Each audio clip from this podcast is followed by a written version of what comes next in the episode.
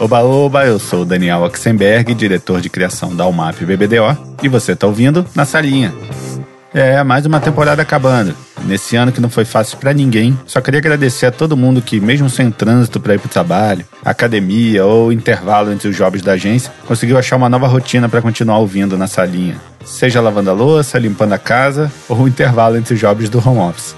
Cada comentário, cada e-mail, cada mensagem que recebi foi um baita incentivo para eu continuar. E agora é dar uma pausa, respirar e voltar com tudo em março do ano que vem, se tudo der certo. Vacinado, né, por favor.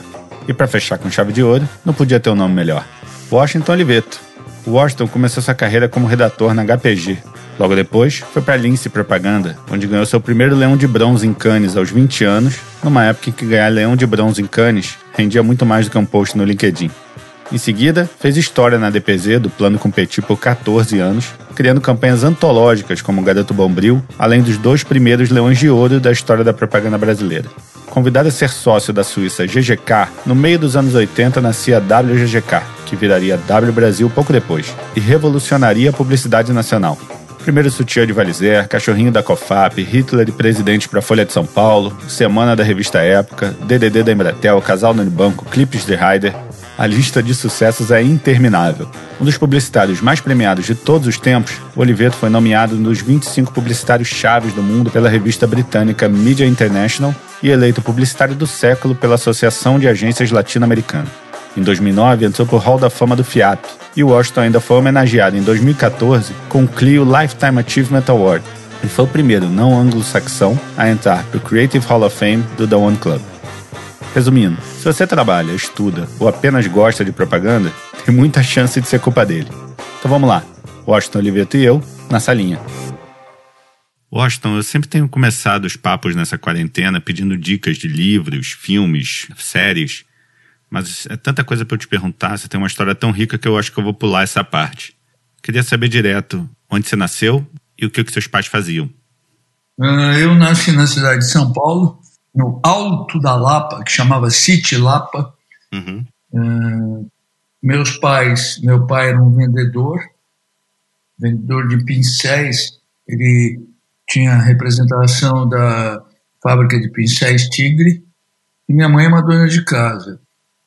E aí, quando meu pai ganhou algum dinheirinho, ele podia comprar com aquele dinheiro uma casinha na City Lapa, que foi onde eu nasci, no ano de 1951, no dia 29 de setembro, que curiosamente é o, o dia do arcanjo Gabriel, que fez tal da anunciação para a Virgem Maria. Ou seja, não poderia ser uma outra coisa que, senão um publicitário, né? o cara que fez a anunciação Inclusive, o dia 29 de setembro, há muitos e muitos anos, é o dia do anunciante também. Ah, é? É, então não deu outra, né? Eu estava praticamente, não gosto muito da palavra, mas estava predestinado para isso. e o que, que levou você a cumprir esse destino e ir para a propaganda? Olha, eu acho assim, Daniel, que é, no, no fundo as coisas funcionam de uma maneira muito simples. Eu acho que todo mundo nasce para fazer alguma coisa bem feita na vida, mas são poucos os que têm o privilégio, a sorte de descobrir qual é essa coisa. Uhum. Eu tive o privilégio de descobrir para que que eu servia na vida muito cedo, porque aconteceu o seguinte: eu com quatro para cinco anos de idade, eu tive um treco que não sabiam dizer o que era mas que se manifestava numa febre. Uhum. E aí me guardaram dentro de casa. Depois não aconteceu nada, mas eu fiquei praticamente guardado dentro de casa durante um ano. Caramba, sua primeira quarentena. Exatamente, eu tenho know-how disso. Depois eu tive uma outra já adulta. Né? vamos passar por ela, está na terceira. E aí o que aconteceu? Aquilo que seria um problema para mim virou um privilégio, porque como eu tinha que ficar em casa, minha avó e minha tia, particularmente, se dedicar, até porque minha irmã estava para nascer, então poderia haver um problema de contágio e tal, elas se dedicaram a me ensinar a ler e escrever. E aí eu aprendi a ler com cinco anos de idade, né? Caramba. E é claro que a leitura te, te conduz a mais leitura, né? E é o prazer pela escrita. Quando aquele ano passou, eu fui fazer esporte, fui jogar basquete, estava tudo normal, mas eu já, já tinha o prazer da leitura. E aí, no meio da adolescência, com 12, 13 anos de idade, eu já sabia que eu queria trabalhar com alguma coisa que envolvesse o gesto de escrever. Mas, por outro lado, eu admirava muito o trabalho do meu pai, que era um vendedor. Uhum. E aí eu intuitivamente racionalizei que existia uma, uma atividade onde misturava escrever com vender, vender com escrever, que era a criação de publicidade. Por quê? Porque quando eu estava com 13 anos de idade, a, a geração anterior à minha já tinha profissionalizado a, a publicidade brasileira. Uhum. Existido gente como o Alex Pericinoto, primeiro no MAP e depois na UMAP, que por sinal nem chamava UMAP quando ele começou lá, né? Quando ele começou, chamava Alcântara Machado Publicidade. Virou UMAP quando ele virou sócio. Já existia gente trabalhando em publicidade naquele momento, como o Boni, que depois foi para a televisão. Tinha uns DPZs. Então você já tinha algumas campanhas de publicidade uh, muito baseadas particularmente na primeira revolução criativa norte-americana, na revolução criativa da Doyle Bernbach, grandes momentos daqueles primeiros anúncios da Volkswagen como o Think Small. Uhum. Então você já tinha uma publicidade legal, né? No Brasil tinha coisas bem feitas. Uhum. E aí eu analisei com 13 anos de idade que eu queria ser aquele negócio de criar publicidade, porque podia escrever para vender e vender para escrever. Uhum. Você já falou em algumas entrevistas que a geração anterior à sua deixou tudo pronto para o surgimento de um criativo com as suas ambições profissionais. Quais eram essas ambições profissionais? Eu, como nunca fui um bom aluno, mas sempre li feito louco, eu tirava a escola de letra. Tanto assim que, quando eu estava para fazer 18 anos de idade, eu entrei nos três vestibulares que eu prestei. Eram dois vestibulares de comunicação e um de psicologia. Não me pergunte por quê. e aí a minha família, né, família de classe média, bem média, queria que eu, no mínimo, fizesse duas universidades. Uma de manhã e uma à noite. E assim eu fui acabar em duas faculdades. Ah, na época, eu, filho de classe média, bem média, daquele cara que o, o pai se mata de trabalhar para dar um, um Fusca para o filho quando ele entra na faculdade, eu passei a criar a noção de que a ideia de viver de mesada não era tão digna, tão bacana. Uhum. Mas meu pai sempre muito generoso, minha mãe também, essa minha tia, que era a parte da família, minha tia Lígia, que era parte da família mais bem de vida, eles me davam aquela mesada e tal. Aí, de repente, no meu primeiro para o segundo ano da faculdade, eu arrumei uma namorada seis anos mais velha que eu. Eu tinha 18 anos, ela ia fazer 25. era bonita pra cacete. Ela tinha sido aluna daquela mesma faculdade, mas aí ela se casou com 19 anos de idade, trancou a tal matrícula, depois se separou e voltou para lá. E aí você pode imaginar, né, eu com 18 anos de idade, me sentindo um homem de 18 anos de idade, namorando uma mulher de quase 25, não era legal não trabalhar, né? não era legal viver de mesada. E aí foi que eu resolvi que eu queria arrumar um emprego numa agência de publicidade. Eu, na época, eu não tinha o conhecimento de como funcionavam as agências e tal, e existia uma outra possibilidade de trabalho, que era trabalhar no Jornal da Tarde, do Grupo Estadão, que era o melhor jornal do momento. E aí eu resolvi que eu precisava, então, parar com uma das faculdades, que era da noite, que é a que eu gostava mais, que era a Faculdade de Comunicações. Uhum. Aí eu fui na, na faculdade e falei, olha, eu queria transferir para de manhã. Falou, olha, você precisa vir de manhã aqui para ver se você consegue. E aí na manhã que eu estava indo para lá, eu, aí minha tia tinha trocado o carro meu, que era um Fusca, pelo carro do meu tio, que era um carro bacana, mas era um pouco jovem, na opinião dela, para ele, que era um bonitão. Uhum. Aí você imagina, né? Tô eu e meu carmanguia vermelho, vivendo de mesada, com uma namorada seis anos mais velha, louco para arrumar um jeito de ganhar algum dinheiro. E eu ia aceitar a história de trabalhar no Jornal da Tarde, porque um amigo meu tinha me dito que tinha um emprego lá. E eu estava indo para transferir a faculdade quando o pneu do, do Carmanguia furou. Eu nunca tive nenhuma habilidade manual. Olha, eu sei muitas coisas, Daniel, mas muitas. Mas, por exemplo, não sei cortar unha. e aí eu falei, meu Deus, vou ter que trocar o pneu, que coisa triste. E olhei para o outro lado da rua, estava escrito HGP Publicidade. Eu falei, bom, vou ter que trocar o pneu, vou ter. Mas primeiro deixa eu tentar arrumar um emprego nesse lugar.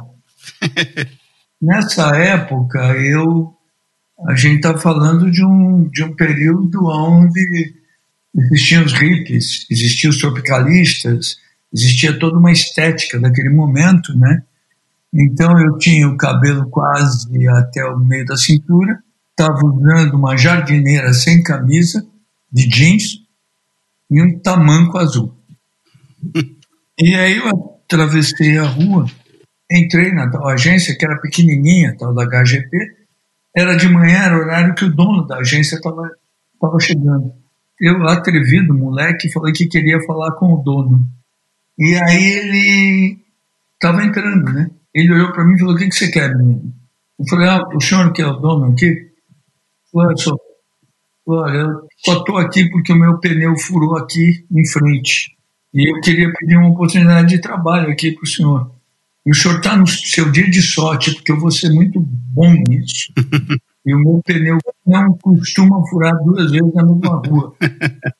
E aí ele gostou do jeito que eu falei, né? Que era, na verdade, a, uma conversa já de um garoto uh, que lia muito e que tinha um pai vendedor. É. E aí ele me deu um estágio e assim tudo começou. É curioso que eu, há poucos anos atrás eu virei o único não anglo-saxão no Hall of Fame do One Club. Uhum. E eu fiz um discurso que começava com a frase: Olha, eu quero agradecer a vocês, mas explicar que eu só estou aqui em Nova York como primeiro anglo-saxão do One Club porque o meu pneu furou. E nessa época aí que você começou, quem era o seu Washington Oliveto? Quem era a sua referência de criativo publicitário? Não, bem no início eu conhecia mais as campanhas de publicidade, como Nikon, você senta, levanta e não amarrota, coisas boas que eram feitas pela para Vasco, que depois eu vim saber que quem fazia era o Julinho Xavier da Silveira, as coisas da Volkswagen, eu não conhecia os publicitários. Entendi. O primeiro publicitário que me impressionou foi no meu primeiro ano de faculdade, porque ele foi falar lá que foi o Neil Ferreira, que era a grande estrela da publicidade naquele período que eu estava começando. E tive o, a honra, o prazer e o encanto de anos atrás contratar o Neil Ferreira para trabalhar comigo na DPZ. Ah, você que contratou ele? É, o que aconteceu foi o seguinte, eu, eu fui para essa HGP, onde eu fiquei muito pouco tempo, porque o cara que me contratou, o dono da agência, foi muito generoso comigo. Ele, no terceiro mês meu, ele falou: Olha, a gente te paga pouco e você tem uma vocação inédita para fazer isso. Acho que você deveria ir para hum. outra agência. E me disse alguns nomes de grandes profissionais da época, entre eles o Neil Ferreira, o Ercílio Tranjan, e eu fui procurando um por um. E aí, quando você tem um trabalho bom, está começando e ganha pouco, todo mundo quer te contratar, né? e aí eu optei, eu tive três propostas, eu optei por trabalhar na Lince propaganda porque era a agência onde trabalhava o Sérgio Graciotti, que era o cara que tinha a reputação de escrever os melhores comerciais. E eu queria aprender com ele. Aí na Lince, eu e particularmente em dupla com o Nelo Pimentel, a gente fez alguns trabalhos muito bons. Bom, o primeiro comercial que eu escrevi na minha vida ganhou um leão de bronze em Cannes. Ah, da Deca, né? O Pingo. Que foi em Veneza, aquele ano que alternava. E aí o Petit pediu ao Roberto do Ailib que contratasse um jovem redator para trabalhar com ele. Ele tinha ouvido falar que existia um que era muito bom, que tinha feito tal do filme do Pingo, da Deca. E um outro que era muito bom, que tinha escrito o anúncio do, do filme Canon, que curiosamente também eu que tinha escrito. o Canon era um, um detetive feio pra cacete, numa época que todos os detetives eram os maiores bonitões uhum. das séries de televisão. Mas o Canon fazia muito sucesso, apesar de ser gordo, baixinho, feio e tal eh, passava uma vez por semana na TV Bandeirantes, no canal 13. E aí a gente fez um anúncio que tinha uma foto dele horrível, né? E o título do anúncio era Esse é o mocinho do filme que o 13 apresenta hoje à noite. Imagine a cara do bandido.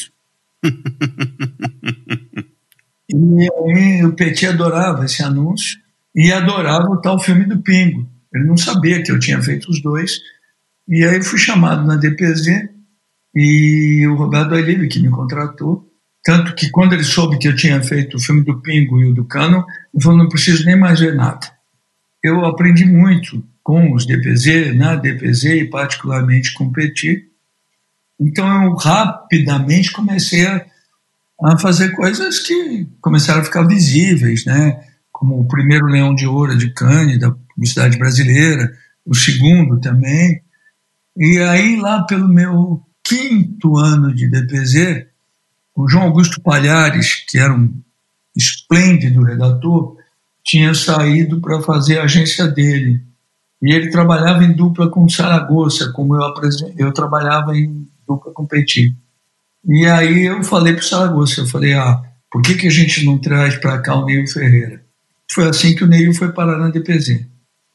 Voltando a esse começo seu na DPZ, quando você ganhou os dois primeiros leões de ouro da propaganda brasileira, para o Homem de 40 Anos e para o Homem Frustrado, você tinha uma visão consciente do que você queria fazer de diferente do, do que o mercado vinha fazendo ou era por instinto?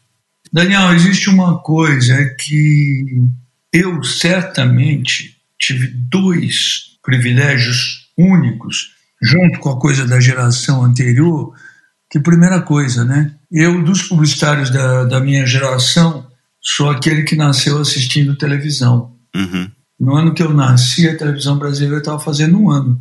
A outra coisa era o seguinte: eu, como aprendi a ler e escrever muito cedo, eu comecei a ter um tipo de leitura uh, que me aproximou muito dos meus amigos da música popular. O pessoal da música popular, que é meu amigo hoje, na verdade, são todos 10, 11 anos mais velhos que eu. caso do Caetano, do Gil, do Jorge, todo mundo. Uhum.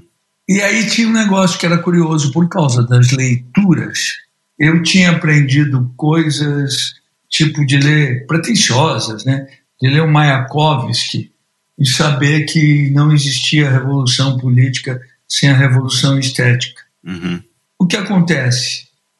A maior parte dos meus amigos de muito talento que trabalhavam na publicidade naquele momento não queriam ser publicitários.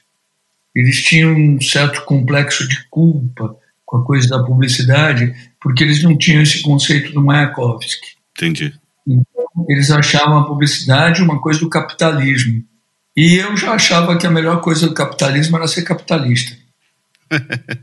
que você só interferia no quadro social se você tivesse metido no meio dele. Então eu certamente daquele povo todo e muita gente com muito talento era o que mais queria ser um publicitário. E eu acho que é muito importante, né? Isso sempre será assim, na minha opinião, em qualquer atividade, você junto com o algum talento que você tem para fazer alguma coisa, você precisa querer muito aquela coisa. Uhum. Uh, vou, vou, dar exemplos. Eu vi gente fora de série que poderia ter sido os maiores publicitários do mundo que não queria ser, como Camilinha Franco, por exemplo, um talento incomum para escrever eletrônico, particularmente, ou como Ricardo Freire. E vi gente que sempre quis ser, como Fabinho Fernandes, como Marcelo. Uhum. Eu, obviamente, queria muito. Eu acho que o Gabriel, que foi meu sócio, que uma vez contou essa história. O Gabriel, por exemplo, tinha muito talento, ser um diretor de arte fora de série, como ele chegou a ser, mas ele, no fundo, ele queria ser um pintor. E ele um dia perguntou para mim, ele falou, ah, eu quero no futuro ser um pintor, e você? Eu falei, ah, não, quero ser o melhor publicitário do mundo. Eu tinha isso muito obsessivamente na minha cabeça. Na DPZ você passou 14 anos, né, duplando com o Petit. E é folclórica a competitividade que existia entre os sócios, né? Existia uma rivalidade também entre os duplas dos sócios, mesmo você tendo contratado o Neil Ferreira? Não, eu e o Neil sempre tivemos uma relação ótima.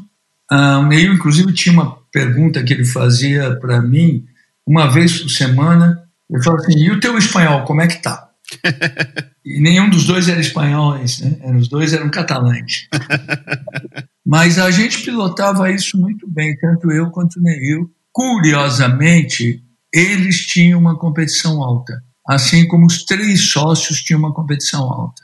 Não. E assim como existia uma coisa que era muito folclórica, que era o seguinte: eles sempre se respeitaram, se adoraram, sempre foram muito unidos, mas sempre tinha dois contra um entre eles. O que não era um demérito, inclusive, eu com o passar do tempo fui aprendendo isso. Eu tinha o privilégio de, obviamente, ter uma, uma relação absurda com Petit. Petit, sem dúvida nenhuma, fora meu pai, foi o, o homem que mais me ensinou coisas na vida. Eu tinha uma relação absurda com ele, mas eu sempre me dei muito bem com os três. Então eu era um forte ponto de equilíbrio até eu sair de lá. Quando eu saí, claro que eles não gostaram, mas eu não queria ser sócio da DPZ. Todo mundo devia dizendo que a DPZ devia chamar DPZW. Eu dizia, não, DPZ é o escritório do Misoderro, a minha função é manter isso. e aí teve um período que eu percebi que o futuro da agência que eu tinha desenhado não era o futuro que eles queriam fazer, eles tinham o direito de não querer. Foi quando eu decidi sair. Aí, quando eu saí, ninguém ficou muito feliz, mas a minha relação particularmente com Petit se manteve muito afetiva, com Saragossa também, ela não era tanto, mas se manteve. Com o Roberto a gente teve uns momentos não legais, porque o Roberto odiou a minha saída, ele gostava muito de mim, eu sei disso, e não foi muito cordial comigo na minha saída, e eu também não fui cordial com ele a partir daqui. Mas o tempo redesenhou tudo isso. Agora, a minha gratidão, meu afeto por aquela empresa é único. Washington, como era o seu processo criativo? Você era mais de ficar batendo papo com o pessoal, passar o dia inteiro fora da cadeira? Era um cara focado ali na máquina de escrever, fazia muitas opções, fazia poucas opções. Como era o seu processo? Ah, muito variado, igualzinho a hoje. Ah, primeiro, eu já na DPZ fui eu que dei o palpite da gente fazer a, o andar sem, sem sala fechada, uhum. que começou na DPZ e depois foi radicalizado na W. Eu misturo tudo o tempo inteiro, então eu gosto de, de trabalhar batendo papo com todo mundo, gosto de trabalhar individualmente. Eu, eu parto do princípio, né, tentando explicar até isso, Daniel, você certamente tem ouvinte gente muito jovem. Uhum. Eu acho que, por exemplo, eu, eu virei um diretor de criação muito jovem, mas não deixei jamais de ser um redator. Uhum. E o meu grande truque de vida, né, na minha opinião, foi o seguinte: né? durante todos os anos que eu, que eu era empregado de uma agência, eu sempre me comportei como se eu fosse o dono, assumindo todas as responsabilidades e riscos. Quando eu passei a ser dono, eu passei a me comportar como se eu fosse empregado. Uhum. Humildade, maior cuidado e tal. A outra coisa, eu sempre tive claramente a noção de que, da coautoria, né? Que é melhor você ser coautor de muita coisa brilhante do que autor solitário de algo medíocre. Uhum. A outra coisa que eu aprendi muito cedo, e isso eu aprendi na própria DPZ, antes da W mesmo, é que numa agência de publicidade a administração do astral é tão importante quanto a administração do caixa. É verdade. Então eu sempre procurei jogar a bola lá para cima. E aí tudo foi acontecendo muito rápido na minha vida, né? Eu fui tendo aprendizados. Hum, eu costumo dizer, né, que hoje nós todos vivemos uma coisa que é um fenômeno de antecipação e prolongamento da juventude. Quando eu era menino, uma menina de 13, 14 anos era uma menina e hoje a menina de 13, 14 anos é uma mulher. Hum. Quando eu era menino, uma mulher de 40 anos era uma senhora. E hoje é uma gata. Está todo mundo ficando jovem antes e deixando de ser jovem depois. E eu tive a sorte de começar a viver isso e viver isso até hoje. Bom, é impossível falar de você e da DPZ sem citar o Garoto Bombril. Mas tanto já foi falado sobre essa campanha que eu queria que você contasse um pouco sobre outra campanha que eu acho que de alguma maneira foi a sementinha que ajudou a nascer o Garoto Bombril, que é a campanha Mexa-se que você criou para a TV Globo e que fez tanto sucesso que mudou a sua percepção sobre o alcance que a publicidade podia ter na cultura popular. Queria que você falasse um pouco sobre essa campanha específica. A campanha Mexa-se, Daniel, ela, sem dúvida nenhuma, ela mudou a minha ambição como publicitário. Até a campanha Mexa-se, eu estava feliz da vida fazendo coisas que os meus colegas admirassem e que ganhassem prêmios. Uhum. Mexa-se foi uma campanha feita para a Rede Globo de televisão. A Rede Globo, na época, ela tinha uma agência própria, chamada Agência da Casa. Exatamente a, a agência que o, que o Sérgio Valente estava dirigindo até agora. Era uhum. dirigida pelo Magaldi. E aí o Boni e o Walter Clark disseram para o Magaldi que vamos pensar que né uma época que não tinha não se vendia tanto tênis, não tinha academia de ginástica, não se falava em spa nem em comida light. E aí o, o Boni e o Walter Clark disseram para o Magaldi, olha, a gente precisa começar a fazer, nós estamos com recordes de audiência, algumas campanhas de cunho social para a Rede Globo. E aí eles disseram: vamos fazer uma campanha para o, o pessoal fazer algum esporte, andar, caminhar, nadar, jogar alguma coisa para cuidar da saúde. E eles disseram para o Magaldi, que dirigia tal agência da casa, disse, olha, e vamos fazer o seguinte, em vez de vocês fazerem a campanha, vamos pegar a agência que está com o maior prestígio no mercado, que é a DPZ. E aí a gente foi procurado e assim surgiu a campanha Mexas, que obviamente tinha a mídia da Globo, mas tinha comerciais, particularmente com características extremamente populares.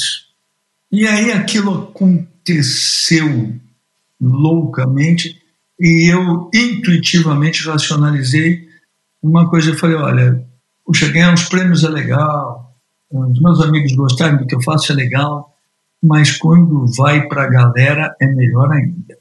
E aí isso que mudou o meu trabalho totalmente. E um dos comerciais famosos da campanha Mexa-se, talvez o mais famoso deles, era um comercial com Nuno Leão Maia. Nuno Leão Maia era o bonitão da época, de todas as novelas, a mulherada adorava ele. Nesse comercial ele dizia que era ele lavando louça, o que para a época um homem lavar louça já era raro. E ele dizia: Olha, homem que é homem faz que nem eu. Corre não sei quanto, joga não sei o quê, para, e ainda ajuda a mulher a lavar louça. E aquilo fez um grande sucesso, né? um machão que lavava louça. Aí, quando a gente ganhou a, ganhou a Bombril, a gente não ganhou a Bombril, a gente ganhou um produto da Bombril que era o lava-louças Bril. E o lava-louças Bril ele tinha uma característica de produto que ele não maltratava a mão das mulheres como seus competidores maltratavam, teoricamente. E aí eu cogitei fazer um comercial com o Nuno Leão Maia, reproduzindo a história de que eu lavo a louça, né? Todo mundo já sabia. E era ele dizendo mais ou menos a mesma coisa, mas que ele lavava com bril. E no final ele dizia, porque assim você pode ter uma louça limpinha e as suas mãos tão delicadas quanto as minhas. E dava uma desmunhecada mostrando a mão. O que, para os critérios de quem estava acostumado a ver o grande machão da televisão brasileira, era algo incrível, né? É. E aí aquilo foi um grande sucesso. E aí, por causa daquilo, a gente ganhou mais uma série de produtos da Bombril. E aí, eu conversando com o Petit, eu falei, Paco, é o seguinte, esse negócio de homem anunciar produto de limpeza está provado que não existe, mas pode dar certo. A gente provou isso. Vamos criar um personagem masculino. E aí chegamos no personagem do, do garoto Bombril, bem escrito, verbal, suave, tranquilo. Você sabe que nos 399 filmes que foram feitos com Carlinhos Moreno, o garoto Bombril, em 35 anos, ele jamais chamou a dona de casa de você, sempre a senhora. Tinha um fenômeno de linguagem bem administrado, né? E com um talento incrível do autor, né? A gente teve a oportunidade em 399 filmes fazer toda e qualquer alternativa que a publicidade te oferece e que raramente você pode fazer numa campanha só, com o Bombril a gente fez. A gente fez emocional, fez musical, fez racional, fez humorístico, fez de tudo. Você comentou que quando você saiu da DPZ, a visão que você tinha para a agência era diferente do que, o, do que os sócios que estavam imaginando. O que, que você pretendia fazer com a DPZ que você só conseguiu colocar em prática com os, os suíços da GGK? Eu sabia que, primeira coisa, eu precisaria, naquele momento, promover os DPZ a donos, deixá-lo mais distante do cotidiano, como eu fiz com o Petit, que foi um erro avassalador, por sinal. Eu arrumei uma sala para o Petit, isso foi um problema para mim na vida que sai de baixo. Mas eu sabia que tinha que colocar algumas peças que naquele momento uh, dariam uma continuidade para a DPZ, sem ela perder suas características mais, mais prósperas. Mas não era o que eles pretendiam, e algumas peças chaves que eu acabei colocando na feitura da W eram do desenho meu para renovação a DPZ. Ou seja, por exemplo, gente como a Camilinha Franco e o Nizam, que já estavam lá, eu queria dar um status maior para eles. O Gabriel, que acabou meu sócio, ter mais força. O Xavier Lusa, eu queria que ele virasse um responsável pela administração, como virou na W. Ele tinha uma peça a mais que eu acabei não levando para a W, que eu teria levado para a DPZ, que era o Ricardo Scalamandré, para modernizar o projeto de mídia. Então, na W, inicialmente na GGK e principalmente na W Brasil, eu coloquei todas essas coisas para funcionar e isso que explica o sucesso das agências. Quando você abriu a WGGK, você já era o Washington Oliveto, já era uma referência de profissional, de publicitário. Em que momento você percebeu que você tinha ultrapassado a bolha do mercado publicitário e já era um profissional reconhecido no mercado em geral, na sociedade em geral? Ah, já tinha. Quando eu saí da DPZ, me falavam disso já há uns 4, 5 anos e eu tinha relativa consciência disso. Agora, curiosamente, que quando eu aceitei fazer a sociedade com a GGK, eu aceitei porque eu não tive coragem de fazer sozinho, que foi uma bobagem. Mas eu, apesar de ter consciência de tudo isso, me senti mais seguro uh, ficando sócio de um grupo internacional. Mas já faziam cinco, seis anos que o mercado dizia que eu poderia ter uma agência e era verdade. E não gerava ciúme entre os DPZ, você ter essa projeção maior? Ah, gerava as duas coisas. Gerava ciúmes, mas um, um carinho gigantesco também. Era muito curioso, porque eu era um, eu era um problema uma solução full time. Você tem uma ideia, quando foi lançada a Vejinha São Paulo, era uma época que eu era o único publicitário que tinha uma visibilidade fora da imprensa especializada. Neil tinha tido isso um pouquinho no início da vida dele, mas depois não tão grande. Saragossa, Petit, Roberto um pouco, mas eu tinha uma grande visibilidade. Era da época que o, o Telmo Martino escrevia três vezes por semana na coluna mais importante do jornalismo brasileiro, Washington Oliveto, o Golden Boy da publicidade. Uhum. E aí estavam lançando a Vejinha São Paulo, né? que era o que a New Yorker era em Nova York. E aí eu fui convidado para ser a capa da Vejinha São Paulo, coisa que nenhum publicitário tinha sido convidado, incluindo os DPZ. E a minha relação, particularmente com o Petit, era muito íntima, né? Eu contei para o Petit, ele falou: Você merece, só faz uma coisa, pede para o Saragossa fazer a foto da capa da Vejinha para ele não ficar com ciúme. e a foto foi feita pelo Saragossa. Foi esperto. É, não, o, a DPZ sempre teve enormes méritos e eu devo muito do que eu aprendi na vida àquela escola.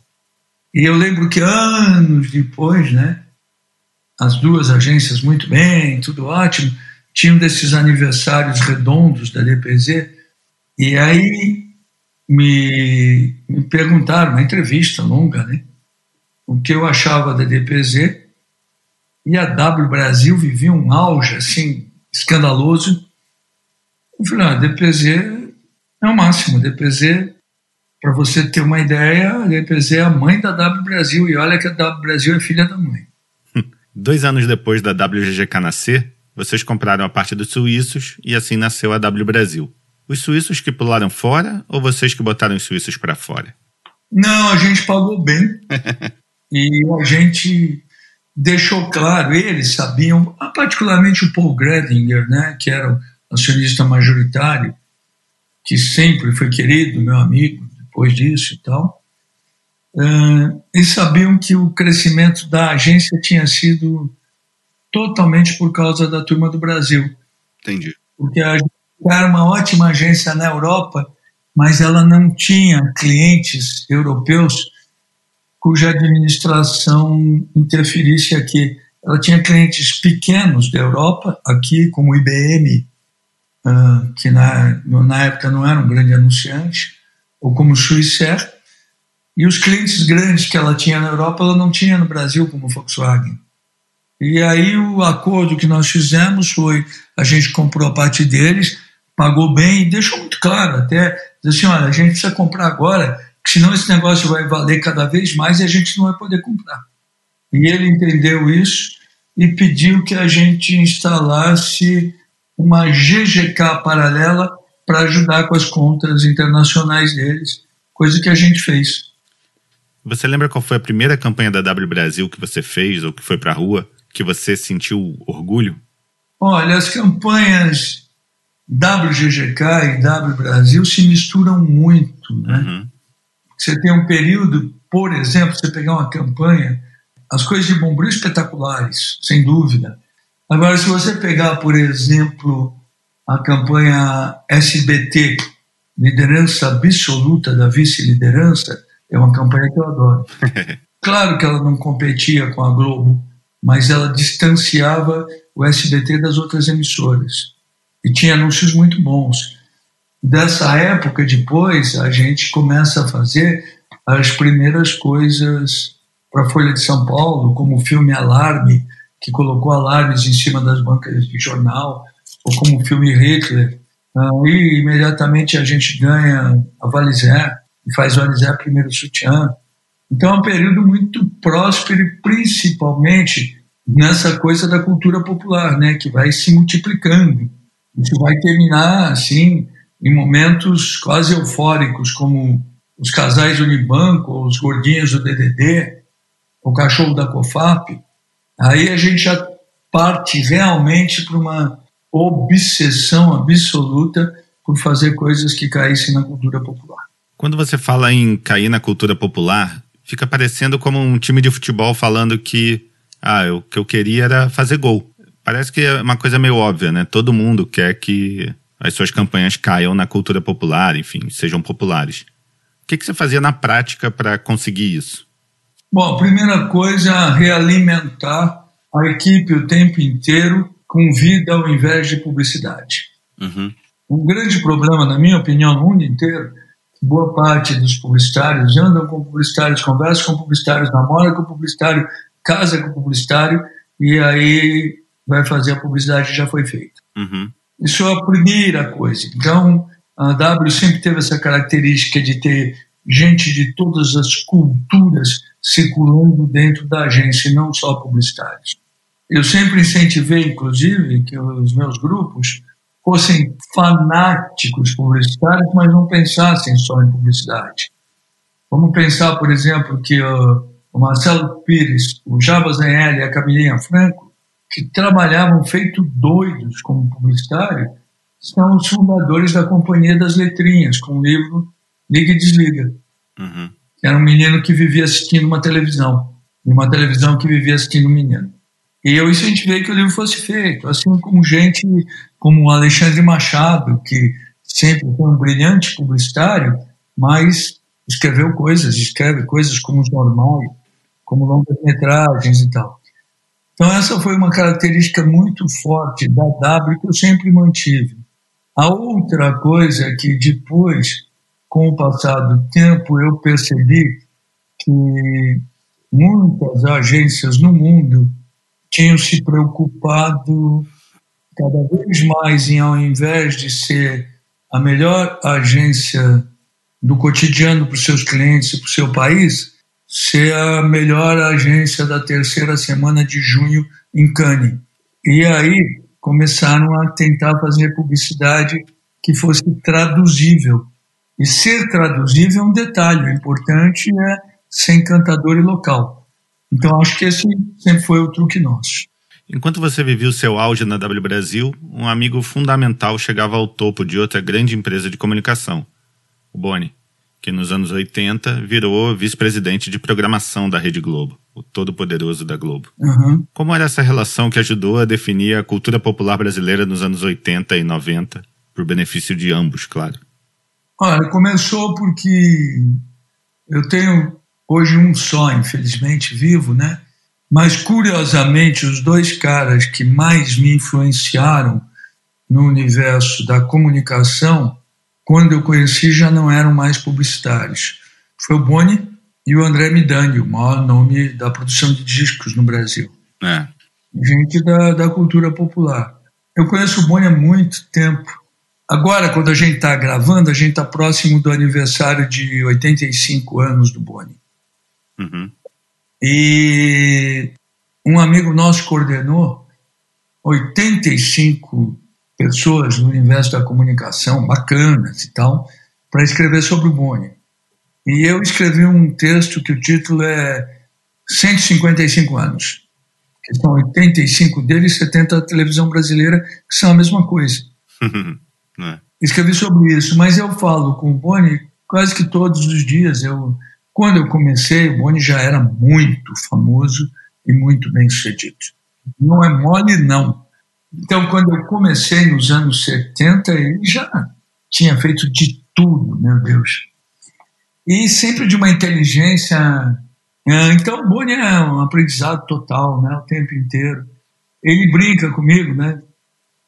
Por exemplo, muito importante para a nossa atividade. O Boni criou o Profissionais do Ano para deixar os comerciais ainda melhores, porque eles fazem parte da programação. Eu tive a honra né, de ganhar o primeiro Profissionais do Ano e tenho a honra de até hoje ser o maior ganhador. E ele fica me gozando, ele fala: o Profissionais do Ano foi um prêmio que eu inventei para você ganhar de vez em quando. você falou do Midani também, um outro grande parceiro fundamental, e que por tudo que eu já ouvi falar, ele via você e você tinha ele como um parceiro criativo. Ele pediu opinião sobre novos artistas, ele pediu sua opinião sobre discos, músicas, enfim. Queria que você contasse como era essa relação tão especial entre vocês dois. Não, eu. O meu radar social é a música popular. André realmente me ensinou muito.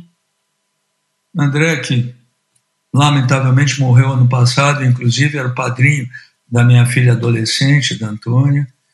E eu te diria o seguinte: eu sempre dei muito palpite. Não é que eu interferia tão bem assim, mas tinha momentos em que o André me mostrava coisas e eu dava palpite. Aí que tá, o André dizia publicamente que se eu tivesse optado na minha vida por fazer uma coisa mais importante do que. Ele falava assim mesmo, hein? Que essa coisa mais ou menos que é a publicidade, eu teria sido o melhor cara de disco do mundo, que ele dizia que é muito mais importante, e que é verdade, né? Não há dúvida nenhuma. Mas eu sempre disse para ele que os meus acertos com, com música, e que foram muitos, hein? Pô, eu fiz campanhas que ganharam mais de 20 discos de ouro, da época do disco de ouro. E dei alguns palpites mesmo, dei palpite assim, eu, eu fui o cara que falou, André, lança que é bom, o inútil, o traje a rigor. Mas porque a minha atuação com o negócio da música sempre foi a coisa do prazer do amador. Eu não acho que eu teria sido tão bom se eu tivesse a obrigação de ser um profissional, como o André foi. Quando você tem o, o prazer do amador, você faz um monte, mas é diferente. Eu fiz agora, por exemplo, estava relembrando coisas que eu fiz com música, que são algumas muito interessantes. Quando eu, reinventei o rock do jegue com o Genival Lacerda, foi muito legal. foi muito bom fazer os riders todos com as releituras. E sempre, ciclicamente, vai se fazendo. Agora, o André foi uma escola para mim absolutamente André e o Boni me ensinaram muito, muito, muito. É, imagino que até sobre gestão de talentos também, né? Sem dúvida nenhuma. Uh, o que eu aprendi do André, com o André e o Boni de comunicação e vida é muito único. E outro personagem que me ensinou muito também é o Petit, né? De vida particularmente, nossa. Bom, você já citou um monte de campanhas aqui antológicas da W Brasil, né? Primeiro Sutiã, Cachorrinho da Cofap, Casal Unibanco, Revista Época, Hitler e Presidentes para a Folha de São Paulo. Queria que você falasse qual foi a campanha mais difícil de aprovar ou de produzir. Tentando lembrar dessas campanhas muito, muito consagradas, eu te diria que a, a menos difícil, mas mais complicada de fazer porque era uma circunstância muito atípica, é o comercial da revista Época, hum. a semana, porque ele envolvia algumas coisas que eram uma loucura. Né? A primeira coisa, a gente não tinha dúvida de que a ideia era muito exuberante. A gente não tinha dúvida de que a ideia só funcionava em três minutos e três minutos não é baratinho na televisão, né? E a gente não tinha dúvida que só funcionava para valer se um filme chamado A Semana passasse exatamente em três minutos durante uma semana num intervalo único do Jornal Nacional. O que deixava esses números um absurdo. Por outro lado, a revista Época pertencia às organizações Globo. E pela regra das organizações Globo, eu acho que eles estão certos, uh, nenhuma organização deles paralela tem desconto especial num outro veículo. Então a revista Época, que era dos Globo, não tinha o desconto que outras publicações talvez tivessem veiculando uma semana no Jornal Nacional três minutos. Agora, aquela peça era tão encantadora, tão espetacular, que eu fui apresentando de um por um até chegar nos sócios da emissora e a gente conseguiu veicular três minutos do comercial A Semana, uma semana no Jornal Nacional. Isso foi uma batalha, não foi mais difícil. Isso era aquilo que todo mundo gostava, mas era impossível. Mas deu certo. É. Todas essas campanhas brilhantes da W que entraram para a cultura popular foram criadas por alguns dos profissionais mais talentosos também no mercado, mas que algumas vezes acabavam sendo ofuscados pela grife Washington Oliveto. No final, muitas vezes o cliente, o mercado, acabava achando que tudo tinha sido ideia sua. Você tinha essa preocupação de deixar os criativos aparecerem também? Eu sempre tive, tanto que eu criei os balanços W na exame, que era para dar os créditos para eles. E é curioso uma coisa, que isso é uma coisa que as pessoas não calculam. O maior número de ganhadores da história do Prêmio Caboré são profissionais que estavam na W naquele ano. Ou seja, a visibilidade era muito grande. Ou seja, o Nizam ganhou o Caboré lá, a Camilinha ganhou, a TT Pacheco ganhou. Ah, agora, a TT Pacheco e Alexandre Machado estão no Hall of Fame do clube. É. é que é claro que, como a minha visibilidade era muito grande, teoricamente poderia parecer que o pessoal não está aparecendo, mas aparecia muito. Você pega, pega a lista do Caboré, você vai ver todos, todos, todos, 80% eram da W. Outro pensamento de vanguarda que você também sempre deu muita importância foi o PR de uma campanha, né? Seja como ações como entrevistas no Jô Soares com os menininhos da DDD da Embratel, ou lançar os clipes de Ryder no Fantástico como conteúdo, ou só usar a voz de alguém famoso em um filme comum. Eu lembro uma vez que você botou a voz do seu Jorge numa propaganda de Bradesco, assim. O potencial do PR de uma campanha sempre teve no seu radar? Sim, sempre esteve. Eu tinha consciência disso. Agora, tem alguns casos que as pessoas imaginam que foi planejado e foi espontâneo. Por exemplo, o Raider no Fantástico era totalmente planejado. Uhum. Os gordinhos do DDD foram parar no Jô, no Serginho Groisman, no Luciano Huck, em todo mundo, depois que eles fizeram sucesso. São casos diferentes. Uhum. Mas a gente sempre teve essa preocupação. Eu acho que ela é importante. É, é, é, a verdade é a seguinte, né, Daniel? É sempre uma consciência de que a gente não trabalha só com publicidade. A gente trabalha com comunicação, que é a somatória de todas essas coisas. Talvez essa proximidade da W com a cultura pop em geral acabou fazendo com que muitos criativos que passaram pela W saíssem da propaganda para trilhar outros rumos Viraram roteiristas, blogueiros, diretores, escritores, artistas, empreendedores. E um desafio que o mercado enfrenta hoje em dia é, é esse de reter talentos, né? Você tinha essa preocupação ou incentivava a sua equipe a experimentar outras áreas e voar para fora do ninho? Não, a gente sempre buscou uma mistura das duas coisas, até porque você vai aprendendo com o convívio quais são os sonhos, as perspectivas, os jeitos das pessoas, né? Uhum. Por exemplo, eu nunca tive dúvida que o Nizam, que começou no início da W, junto ele com a menina, tinha ambições negociais diferentes das nossas. Então, eu não tinha dúvida que em alguma hora ele ia partir para o negócio dele. E aí você não tem como segurar. Vou te dar um exemplo. Ricardo Freire, que se quisesse, teria sido um dos maiores publicitários do mundo, nunca quis ser um dos maiores publicitários do mundo. Ele tinha outras ambições. O, o, Rick, o Rick, quando saiu da W a primeira vez, e depois eu contratei o Rick mais cinco vezes, ele chegou para mim, essa história é folcloríssima. Ele chegou para mim e falou: Eu preciso ir embora. Eu falei: Por que, Rick? Não tem dinheiro? Não está tudo bem e tal. Ele falou: não, eu preciso ir embora porque eu preciso. Isso foi no começo da W. Porque eu preciso saber se eu sou bom ou se eu sou bom do teu lado. Hum. Eu falei: Henrique, você é bom pra cacete, não enche o saco. não, eu preciso ir embora, eu preciso saber disso.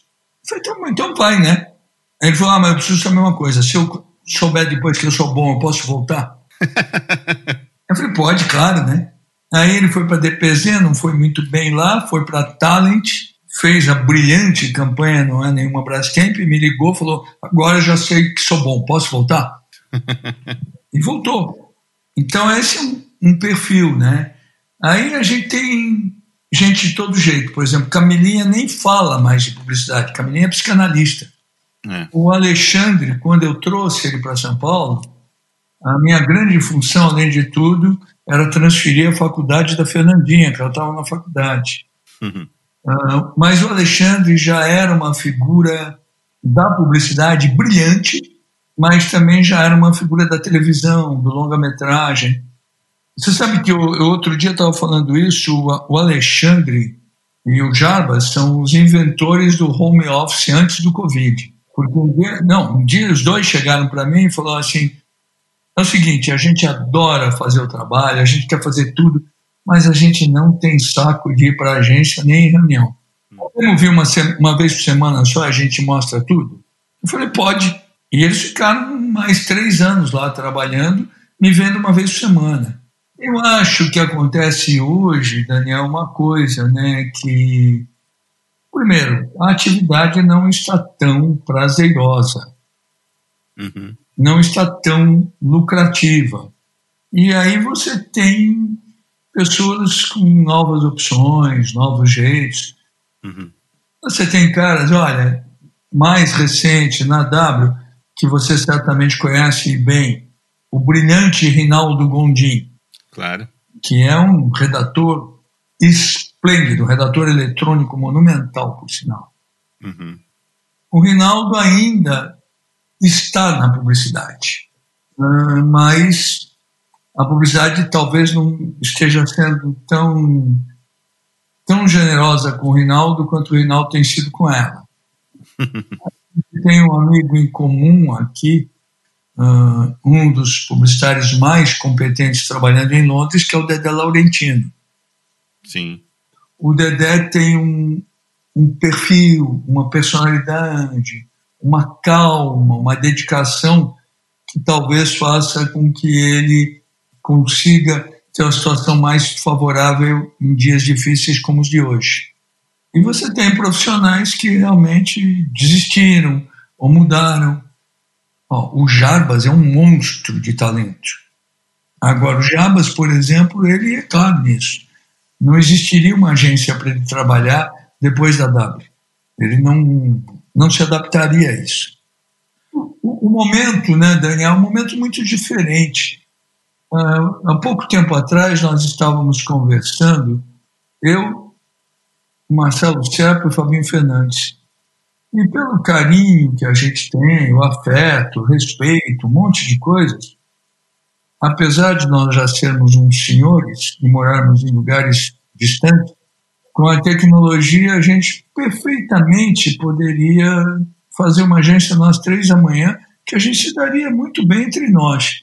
Mas uma coisa que a gente estava comentando é que talvez uh, aquilo que a gente sabe fazer e aquilo que a gente gostaria de vender não seja o que as pessoas querem hoje.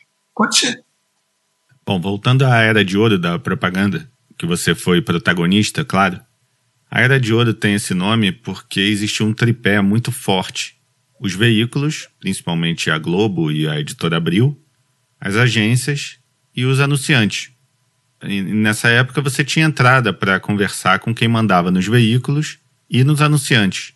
Está claro que a pulverização hoje dos veículos, com empresas de tecnologia, internet, enfim, tirou muito da força desses, principalmente da Globo e da editora Abril, assim como a hierarquização dos anunciantes prejudicam esse contato direto com quem realmente toma decisão dentro dos anunciantes, né? Aquele contato direto com o dono que você tinha.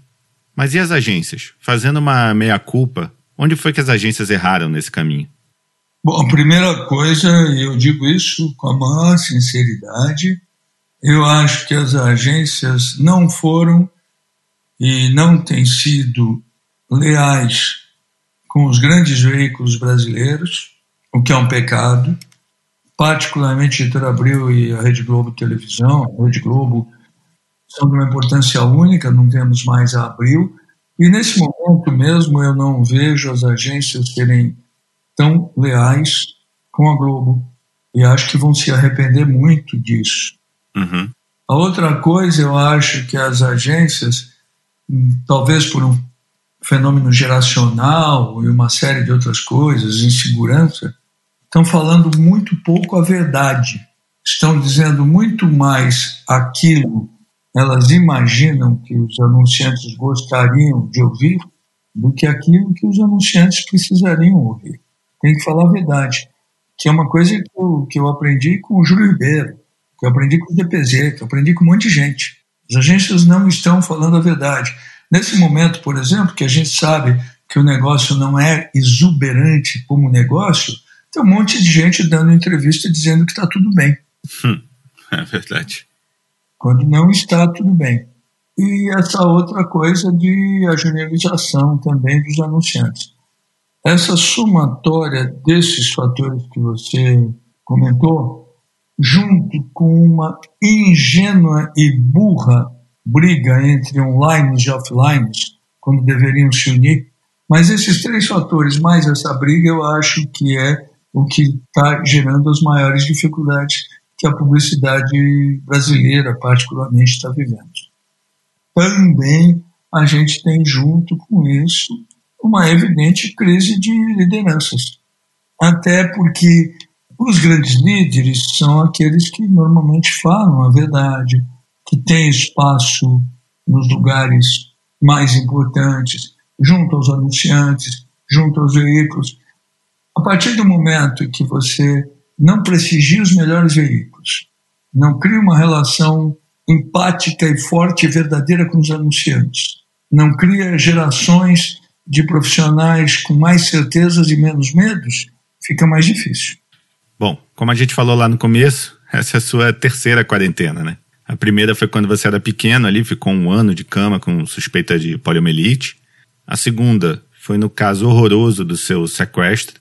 E finalmente hoje com a pandemia. E é impossível passar por uma privação dessas e sair do mesmo jeito que entrou.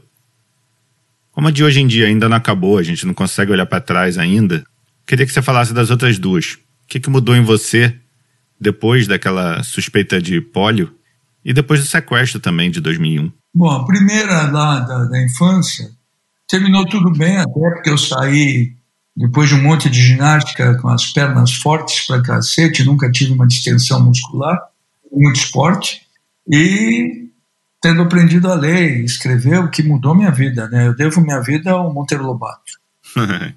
o episódio do sequestro foi um episódio muito dramático. Eu optei, Daniel, durante muitos anos por não falar dele porque eu não queria virar pauta. Uhum. Toda vez que tivesse assunto, eu sou o cara que vai receber o primeiro telefonema. É. Então eu não falei dele, nem falei a palavra sequestro. Durante uns bons 18, 19 anos, só falei desse episódio a primeira vez em público. E olha que teve amigos meus como o Jô Soares, que tinha pedido na época para fazer uma entrevista. Eu falei, Josinho, não, por favor. Aliás, todo mundo que me ligava eu fazia uma frase dizia, olha, gente, eu não quero falar desse assunto porque não é a minha especialidade. A minha especialidade é o negócio de comunicação, de publicidade. De sequestrado eu só tenho 53 dias de experiência. e assim eu fui me livrando. Evidentemente foi um episódio muito, muito dramático. Eu até a única vez que eu escrevi sobre isso foi sobre um livro de uma senhora médica que me pediu um um texto sobre uh, relações com pós-traumatismos. E ela me pediu um livro dizendo que achava que eu era um exemplo de ter saído normal de uma situação dessas. E eu escrevi um texto dizendo: olha, eu saí parecendo normal, possivelmente porque eu já não era tão normal antes. Mas foi uma coisa maluca. Eu te diria o seguinte: eu consegui suportar aquilo e não é uma regra, não é um método, não é um conselho. Eu acho que cada um se comporta de um jeito numa situação dessas. Eu consegui suportar porque eu tinha fundamentalmente para quem, para onde e por que voltar. Uhum. E eu fui aguentando. E aí, quando eu saí, aí sim eu tive uma atitude que foi talvez intuitiva, não sei, que eu falei: se eu tentar mudar minha vida, eu nunca mais vou ficar bem. Então vou tentar não mudar porra nenhuma. Vou tentar continuar trabalhando. Vou... Ah, houve uma ampliação de uma estrutura de segurança, porque precisava ter. É natural.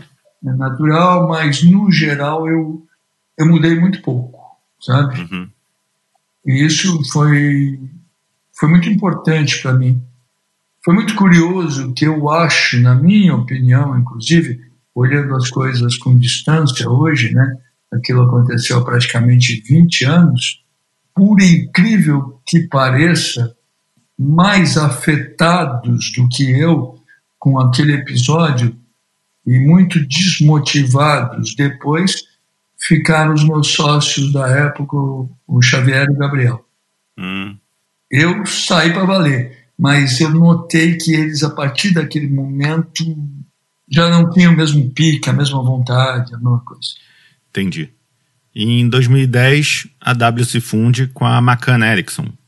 Qual foi o maior desafio de fazer uma fusão de duas culturas praticamente opostas? É, deixa eu te dizer, a primeira coisa que pouca gente sabe, todos os grupos internacionais durante muitos anos quiseram comprar da Brasil, a gente nunca quis vender. Uhum. Quando chegou em 2010, eu já estava sozinho com a estrutura da W, com Paulo Gregorassi, eu cheguei à conclusão de que o, o mercado estava cobrando da gente uma série de investimentos que fazendo um grupo 100% nacional era loucura. Uhum. E valia, ou seria necessário, juntar com um grupo internacional sem vender. O que pouca gente sabe é que, nesse caso, nós que tínhamos tido todas as ofertas de, de compra, né? Nesse caso, não foi a Macan que nos procurou. Fui eu que tive a ideia. Ah, é? Foi. E aí eu tive a ideia, eu falei, só funciona se trocar o nome, eles não vão topar, mas não custa conversar. Nessa época, meu amigo Márcio Moreira ainda era o vice chairman da Macan em Nova York. Eu liguei para o Márcio e falei, Márcio, eu tenho uma ideia muito boa que vocês não vão querer. E aí tive um jantar com o Márcio, ele ficou fascinado pela ideia, começou a tocar a bola para frente, e aí envolveu o Luca Lindner, que era o responsável aqui pela América Latina, envolveu o Jordana, que era o mundo, eu conhecia todo mundo e acabou dando certo. Eram duas culturas verdadeiramente diferentes. Eu acho que a gente conseguiu algumas coisas muito importantes, tipo uma integração teoricamente bastante rápida, uma afetividade boa, uma alegria grande, que são componentes fundamentais de uma agência. Quando nos fundimos, nós formávamos uma agência que era a 12 ou 13 em faturamento do mercado, e em muito pouco tempo, quando eu, eu saí do Brasil em 2016, a W Macan ocupava o segundo lugar. Era uma operação que foi, durante alguns bons anos, bastante lucrativa. A média de qualidade do trabalho melhorou, não nos padrões que eu gostaria, mas porque aí a gente tinha realmente já hum, estruturas muito arraigadas, alguns clientes com perfis históricos, hum, difíceis de mexer. Mas mesmo assim foi, foi bastante bom, foi um período bastante bom. Eu te diria que foram seis anos que eu tive lá, né, porque aí eu comecei a vir aqui para Londres. Hum, absolutamente adoráveis. Aí eu tinha o plano de vir para cá por um fator principal que era os meus filhos, que os adolescentes, né? Eu tenho o Romero, que é um filho adulto, que é diretor de cinema, e os dois adolescentes, eu queria que depois da formação muito brasileira que eu fazia questão que eles tivessem, tiveram, eu queria que eles tivessem um, uma boa adolescência europeia, particularmente aqui em Londres, uma cidade que eu particularmente gosto muito. Olha, eu adoro Nova York, mas eu costumo dizer que Londres é a melhor Nova York do mundo. E fora que aqui, particularmente em 2016, quando eu comecei a, a vir, eu tinha uma relativa utilidade, apesar de ser um consultor mais paparicado do que consultado. Mas, de todo jeito, saindo na capa da campanha, essas coisas. tem sido muito bom aqui em Londres. Eu gosto muito da cidade, estou muito feliz. Estou preparando umas coisas novas aí, tá, tá engraçado. Para quem viu de fora, como eu, a sua sucessão acabou parecendo uma decisão muito mais do grupo Macan do que sua. Você chegou a preparar ou imaginar alguém ou alguém para serem os seus sucessores? Não, o que acontece é o seguinte: ah, quando aconteceu eu já não estar mais na agência, foi que começou a ser cuidado disso. Eu anteriormente, não escondo isso de ninguém, eu tinha cogitado, mas no meu cotidiano, a gente comprar, né? No Ancan comprar o pedaço do, do Fábio Fernandes na Finasca. Uhum. Eu acho que o, o Fabinho faria muito bem aquele meu papel com outro jeito. A gente se gosta muito, são outros jeitos, mas acho que ele faria muito bem. Eu não toquei essa história para frente, e aí, quando eu já estava aqui em Londres, a maior parte do tempo, eu achei até que eu seria um incômodo dando palpites. E sabia que existia um interesse, particularmente do grupo, em ficar mais forte na Chevrolet, aonde o Hugo Rodrigues já tinha uma forte presença no varejo e a W Macan na outra parte. Uhum. Acho que essa decisão foi tomada por esse caminho. Entendi. Indo para o lado mais pessoal, alguém na sua posição é muito fácil cair na ilusão de que todas as suas ideias são geniais, né? Você tinha ou tem alguém da sua confiança que te ajudava a colocar o pezinho no chão quando você precisava, alguém para desinflar o seu ego? Não, sabe que tem uma coisa curiosa, Daniel. Por ter começado muito cedo e eu sempre fui um avião consertado em pleno voo, né? Fui aprendendo as coisas falando, fazendo. Eu, por exemplo, eu sou um eu sou um raro caso de poliglota analfabeto. Eu falo perfeitamente mal cinco línguas. Então, quem teve que se, se adaptar com isso mesmo, fui eu que me treinei para ter duas coisas que eu acho bacanas. Primeiro, eu sempre exigi que me levem a sério, mas eu não me levo a sério. Uhum. E eu sempre desenvolvi uma a famosa capacidade de rir de si próprio. Então eu acho que isso facilitou para eu mesmo baixar a minha bola quando necessário. Hum, é claro que eu tenho amigos também, né? E bons amigos são aqueles que são capazes de dizer, oh, cara, peraí, pega leve. Não é assim. Mas eu exercitei isso durante a minha vida o tempo inteiro. E você é um grande crítico do momento atual da criatividade brasileira. Existe sempre um risco disso soar como um ah, foi legal até onde eu estava, depois que eu saí, ficou ruim. Na sua opinião, isso é por falta de talento dos profissionais, falta de visão dos líderes das agências e do mercado? Ou é o fruto de um contexto em que, voltando a você, o Boni, e Dani, a TV, a música e a publicidade enfrentam problemas parecidos, né? impactadas pelo surgimento de empresas de tecnologia, streaming, é, diminuição de verba e necessidade de repensar seu modelo de negócios. Eu acho que são é, a somatória dessas coisas todas. E olha, Daniel, vou te dizer uma coisa, viu? Não tem nada a ver de eu estar dizendo que estava legal enquanto eu estava e agora não está mais, porque eu já vinha dizendo isso enquanto eu estava. Já não estava então, não tem nada a ver, por exemplo, se você me disser uh, do meu período de W. Macan, quantos trabalhos eu acho absolutamente exuberantes, eu vou te citar pouquíssimos. Uhum. Entende? Agora, eu acho que é a somatória desses problemas todos que, que você falou, mas estaríamos mais centrados em o problema está relação com os clientes não está afetiva, não está amiga. Relação com os veículos não está respeitosa, não está cúmplice. Cotidiano interno nas agências exageradamente competitivo sob a ótica de eu estou me dando bem, não de estamos fazendo muito bem. Uhum. Uh, tem acontecido muito claramente isso é um fenômeno da publicidade brasileira, mas não só da publicidade brasileira, não, é um problema da publicidade mundial. No caso da publicidade brasileira, é, aconteceu uma coisa, né, que essa é para a gente pensar um pouco mais consequentemente.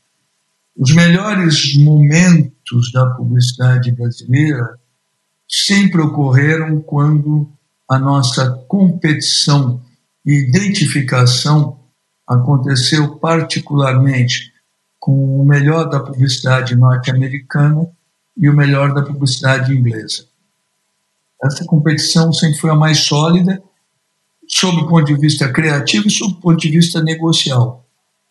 Nos últimos alguns anos, e sem crítica nenhuma aos meus irmãos, a publicidade brasileira se argentinizou muito e se espanholizou muito.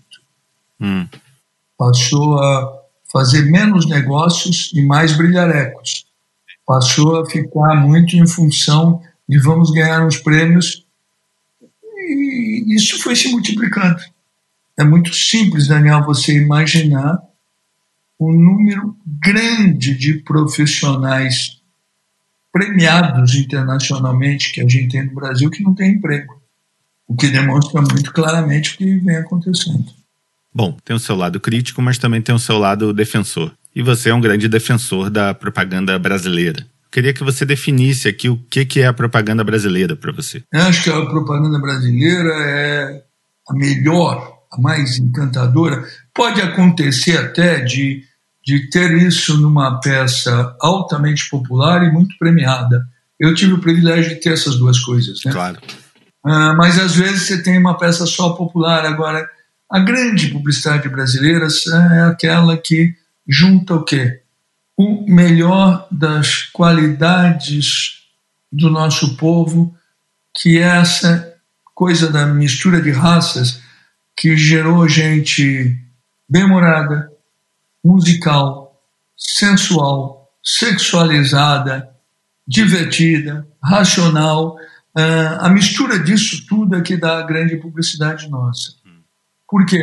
Porque a gente pode fazer o que for necessário com absoluta pertinência.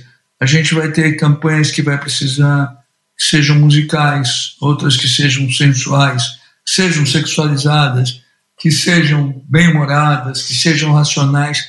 Porque, na verdade, é o seguinte, né? tudo que tem na vida pode estar na publicidade, desde que seja pertinente. E a gente tem o privilégio de poder frequentar tantas pertinências, né? pelas características, porque a gente não é pragmático como determinados povos, não é gelado como outros, não é, não é tudo ao mesmo tempo. Hum. Bom, agora indo para a reta final, a gente muda muito, né, durante a nossa carreira. Aquele jovem que começou como redator numa agência é completamente diferente desse Washington hoje, com toda a experiência que ele tem. Então a minha pergunta é: você acha que o Washington redator gostaria de trabalhar com o Washington diretor de criação e vice-versa? Não, eu te diria o seguinte: eu gostaria sim, porque eu mudei muito pouco. Aliás, é aquela coisa que eu digo, eu acho que eu, uma coisa que foi fundamental para mim foi ter aprendido, e aprendi muito na DPD isso, a me comportar desse jeito, que é quando redator eu me comportava como se eu fosse o diretor de criação. E quando diretor de criação eu sempre me comportei como redator. então não mudou grande coisa. Né? E se você encontrasse o pequeno Washington ali, começando em propaganda no primeiro estágio, e pudesse dar um conselho para ele, que conselho você daria? Olha, eu acho que o, o maior conselho que eu me daria, eu não sei se seria tão útil, mas eu poderia ter me preocupado em me internacionalizar mais sem deixar de ser tão brasileiro. E eu tive um período na minha vida que eu podia ter feito isso, mas eu não abria mão de ficar no Brasil. Se eu tivesse, no início dos anos 80, ido para Nova York, como me convidaram, o Jay Chiat me convidou, inclusive, talvez teria sido interessante, teria sido um aprendizado a mais que talvez hoje me faça alguma falta. Quer dizer, hoje nem faz tanto porque eu, eu preenchi isso com outras coisas. E a última pergunta. Desde que eu entrei em publicidade, eu ouço que a minha geração chegou no mercado no fim da festa, quando já tinha acabado o gelo, já estavam varrendo o chão, virando as cadeiras em cima das mesas. Na sua visão, hoje acabou a festa mesmo? E se sim, como é que a gente estimula quem está entrando ou começando no mercado hoje? É, essa, essa imagem do final de festa, eu acho que até eu fiz em alguma entrevista, ainda acrescentei que tinham cinzeiros cheios, para piorar ainda, fica mais feio. Né? tinha acabado o gelo, as mulheres mais bonitas já tinham ido embora e tal. Uh, eu acho que esse momento é um momento muito difícil e que talvez até, pasme, tenha que piorar ainda um pouquinho mais para chegar no fundo do poço e melhorar. Agora, eu não tenho dúvida que uma hora melhora. E eu não tenho dúvida de uma coisa: por mais difícil que seja, sempre existirá espaço para os mais talentosos e os mais trabalhadores. E diria que não precisa nem ser tão talentoso, não. Para ser um bom publicitário, com um pouco de talento já dá. Agora, precisa muito trabalho junto com um pouco de talento. E um pouquinho de sorte não vai mal também. Maravilha, Washington, sensacional. Que é isso, Daniel, disponha.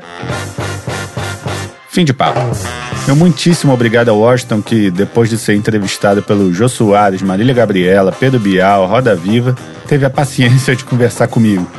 Um agradecimento especial também ao Dedé Laurentino, que fez a gentileza de fazer esse meio de campo para o meu convite chegar até Washington. E vindo do Dedé já chegou irrecusado. Meu eterno agradecimento também a Pante Áudio, mais um ano do meu lado, dando o mínimo de profissionalismo para o meu amadorismo completo. E para Carol, claro, aqui em casa, porque sem ela esses 20 episódios teriam um fundo musical nada agradável de dois menininhos correndo e gritando o tempo todo. Feliz Natal para quem é de Natal, boas festas para quem é de festas e até ano que vem. Valeu, Zagzint!